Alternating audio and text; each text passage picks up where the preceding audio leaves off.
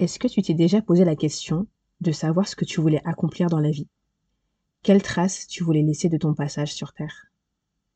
J'ai l'impression que ma vie a réellement commencé quand je me suis posé ces questions et que j'ai cherché des réponses. Salam comme tout le monde, j'espère que vous allez bien. Aujourd'hui, je veux parler d'un sujet trop peu abordé et pourtant très très très important, celui de l'ambition et des autres aspirations. Souvent, on entend parler d'ambition ou d'aspiration dans le cadre des études ou le cadre professionnel. Mais ces concepts devraient nous suivre et nous poursuivre dans tous les domaines de la vie. Être, euh, en quête d'excellence, désirer s'élever et accomplir des choses nobles, ça devrait être un objectif pour tous. Et pourtant, ça ne l'est pas.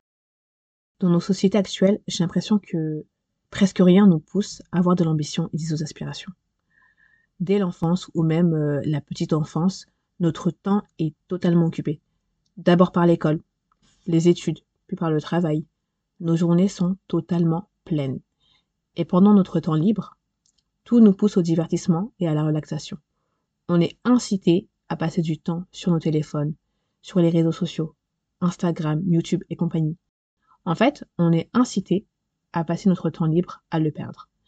Et dans ce contexte, ne serait-ce que prendre le temps de penser et de réfléchir, c'est compliqué parce que notre esprit est, toujours occupé.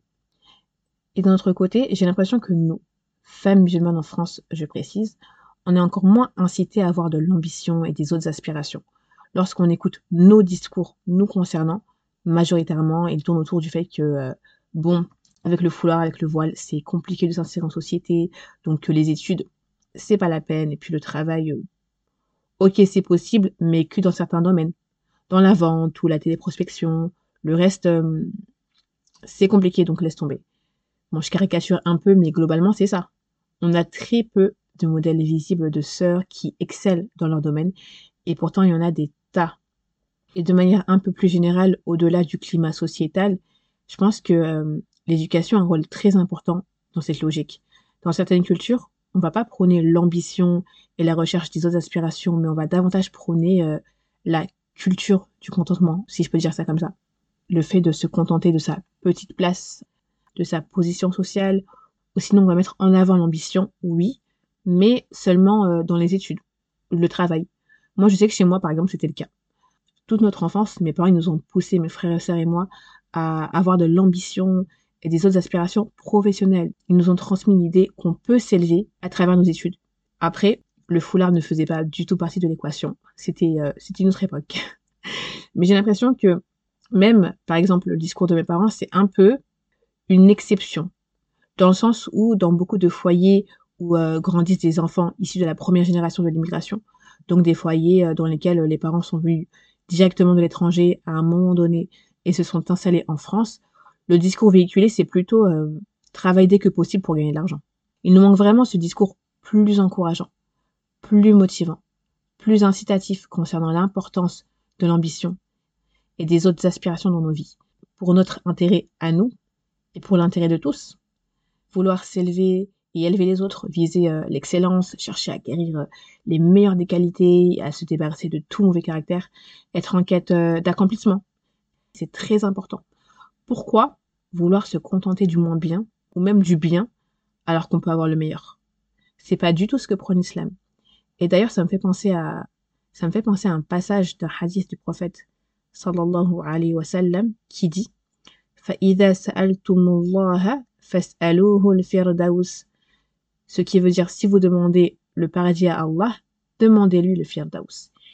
Il nous dit pas demander juste le premier degré du paradis, ou le deuxième, ou le troisième. non, il nous dit demander le Firdaus, demander le plus haut des degrés du paradis, autrement dit, demander le meilleur. On n'a pas tous le même degré d'ambition et d'aspiration. Certains ont un très haut degré. Pour eux, c'est inné et ça fait naturellement partie de leur qualité. Pour d'autres, non. Mais dans tous les cas, comme la patience par exemple, l'ambition et les autres aspirations s'acquièrent avec effort. Je vais vous partager quelques moyens que j'ai identifiés pour viser des autres aspirations. The first one, le premier. Se concentrer sur soi. Ne pas se préoccuper de la vie des autres, mais se préoccuper de sa propre personne. Chercher à s'améliorer, à rectifier sa propre situation, travailler sur soi, sur son âme, se cultiver, s'éduquer, notamment en lisant sur le comportement et la morale des prophètes, les personnes pieuses et sages des premières générations. Donc ça, c'est super important. Se concentrer sur soi, se focaliser sur soi et pas sur la vie des autres. Le deuxième point, préserver son temps. Je le dirai jamais assez. C'est vraiment important de faire attention à la culture du divertissement. On parle beaucoup de l'importance de réguler les écrans pour les enfants parce que c'est très néfaste, etc. Mais en fait, il faudrait le faire pour nous aussi. Parce que vraiment, les écrans et le téléphone en particulier tuent notre temps. Donc c'est important de réguler les écrans et également de réguler son sommeil. Ne pas dormir de façon excessive. Il faut se rappeler que le temps, c'est nous et que nous sommes le temps. Et en dormant trop, on détruit une partie de notre vie. Le conseil que je donne et que je répète souvent, c'est vraiment de se lever tôt. Se lever tôt. Et moi, je suis convaincue vraiment que le sommeil peut être régulé. Par exemple, si je regarde quelques années en arrière, quand j'étais euh, au collège, même au début du lycée, je dormais énormément. Le week-end, quand on n'avait pas cours, je pouvais me réveiller euh, à 11h, midi, et c'était normal, parce que pour moi, je n'avais, entre guillemets, rien à faire, alors qu'en fait, il y a toujours quelque chose à faire. Mais bref, pour moi, je me disais, j'ai pas cours, donc je n'ai rien à faire, donc euh, finalement, je dormais plus que nécessaire, et j'ai perdu beaucoup de temps. Et au fur et à mesure, quand j'ai compris l'importance du temps dans nos vies, et quand j'ai compris que le temps, c'est nous, en fait, j'ai vraiment fait euh, des efforts pour me réveiller plus tôt, plus tôt, plus tôt, mais progressivement. Hein. Je sais pas si par exemple vous avez l'habitude de vous réveiller euh, à 7h30 ou même 8h. On va prendre un exemple. Progressivement, vous allez mettre votre réveil à 7h30 pendant euh, une semaine ou deux. Et après 7h. Et après 6h30. Et au fur et à mesure, en fait, vous allez vous lever plus tôt. Et vous allez voir que la baraka est dans le matin. Vraiment le matin. On est tellement efficace par rapport à l'après-midi. Faites le test et euh, vous m'en direz de nouvelles, Inch'Allah. Donc, le premier point, c'était se concentrer sur soi. Le deuxième, préserver son temps. Le troisième, se concentrer sur le présent. Il faut garder en tête que le passé est parti. Tu ne sais pas si tu vas atteindre le futur. Tout ce que tu contrôles, c'est ce que tu fais en ce moment même. Et donc, se concentrer sur le présent, ça implique aussi de ne pas procrastiner et repousser les choses. C'est vraiment un grand piège de repousser, repousser, repousser sans cesse et finalement de ne pas agir. De se dire ok j'ai envie de faire ça ça ça ça ça je vais faire ça ça ça ça. Et tous les jours tu te dis ok demain je commence. Non demain je commence. Non demain je commence. Et finalement bah tu commences jamais le temps passe et t'oublies. T'oublies même ce que tu devais faire. C'était quoi l'objectif? C'était quoi le projet? Je sais plus. Le quatrième point s'armer de patience et d'invocation. Se rappeler qu'Allah est le meilleur des alliés qu'il est capable de tout. Peu importe ce qu'on vise peu importe nos objectifs c'est pas tous les jours facile mais après la difficulté vient toujours la facilité. Donc il faut pas abandonner et toujours demander à Allah de nous faciliter. Et le cinquième et dernier point, se poser les bonnes questions. La vie est une quête. Qu'est-ce que tu cherches? Qu'est-ce que tu veux accomplir? Quelle trace tu veux laisser? Quel impact tu souhaites avoir? Je trouve vraiment important de vouloir laisser une trace bénéfique sur Terre, de se dire que l'humanité va tirer un bienfait de notre présence et que ce bienfait continuera et continuera et continuera même euh, pendant notre absence.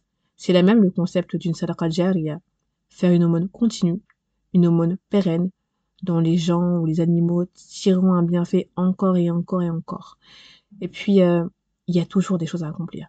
Il y a toujours des choses à apprendre, que ce soit au niveau de la religion ou de la vie de manière générale. Il y a toujours des choses à faire. Et une fois que tu auras identifié ton ambition, tes inspirations, il est vraiment important de t'entourer des bonnes personnes. Des personnes qui vont t'encourager dans le bon sens et te pousser à te dépasser, à t'élever. Parce que l'entourage et les fréquentations ont une grande influence sur nos prises de décision et notre façon d'appréhender les choses, euh, les difficultés au quotidien. Et honnêtement, de vous à moi, je suis convaincue que dans la vie, on peut accomplir tout ce que l'on souhaite. Mais il faut s'en donner les moyens. Avoir une bonne intention, une intention sincère, fournir des efforts et ne pas lésiner sur les invocations. Pour atteindre ces objectifs, il faut beaucoup de patience, beaucoup d'endurance, une forte détermination et garder confiance en Allah toujours. Il n'y a rien qui est impossible, rien. Allah est capable de tout. Et il est capable de nous rendre capables d'accomplir ce que l'on souhaite accomplir. Ça, c'est une phrase à garder en tête, toujours, à ne jamais oublier. Donc, si tu as un projet, lance-toi. Si c'est un rêve, il se réalisera. Et puis, s'il ne se réalise pas, sache que les plans d'Allah sont parfaits et que quelque chose de mieux t'attend. Et puis, euh, si tu sais pas trop quoi faire, tu sais pas trop euh, quelles ambitions tu pourrais avoir, euh, qu'est-ce que tu pourrais accomplir, quelles pourraient être tes inspirations, pose-toi, seul, avec un carnet et un stylo, et note tout ce qui te passe par la tête. Et d'ailleurs, c'est un exercice que je vous encourage à faire.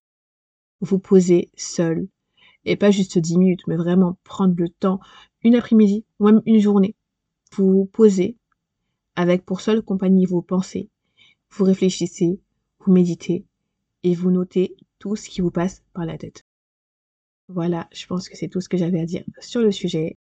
J'espère que cet épisode vous a plu, qu'il vous a été bénéfique et qu'il vous a motivé. Soyons des femmes d'ambition, soyons des femmes ayant des autres aspirations et, et faisons tout pour les atteindre. D'ailleurs, franchement, merci beaucoup pour tous vos messages, tous vos partages par rapport au, premier épisode. Vraiment, ça m'a fait trop plaisir. Je vous fais plein de bisous et puis on se dit, Inch'Allah, à jeudi prochain. Salam alaikum.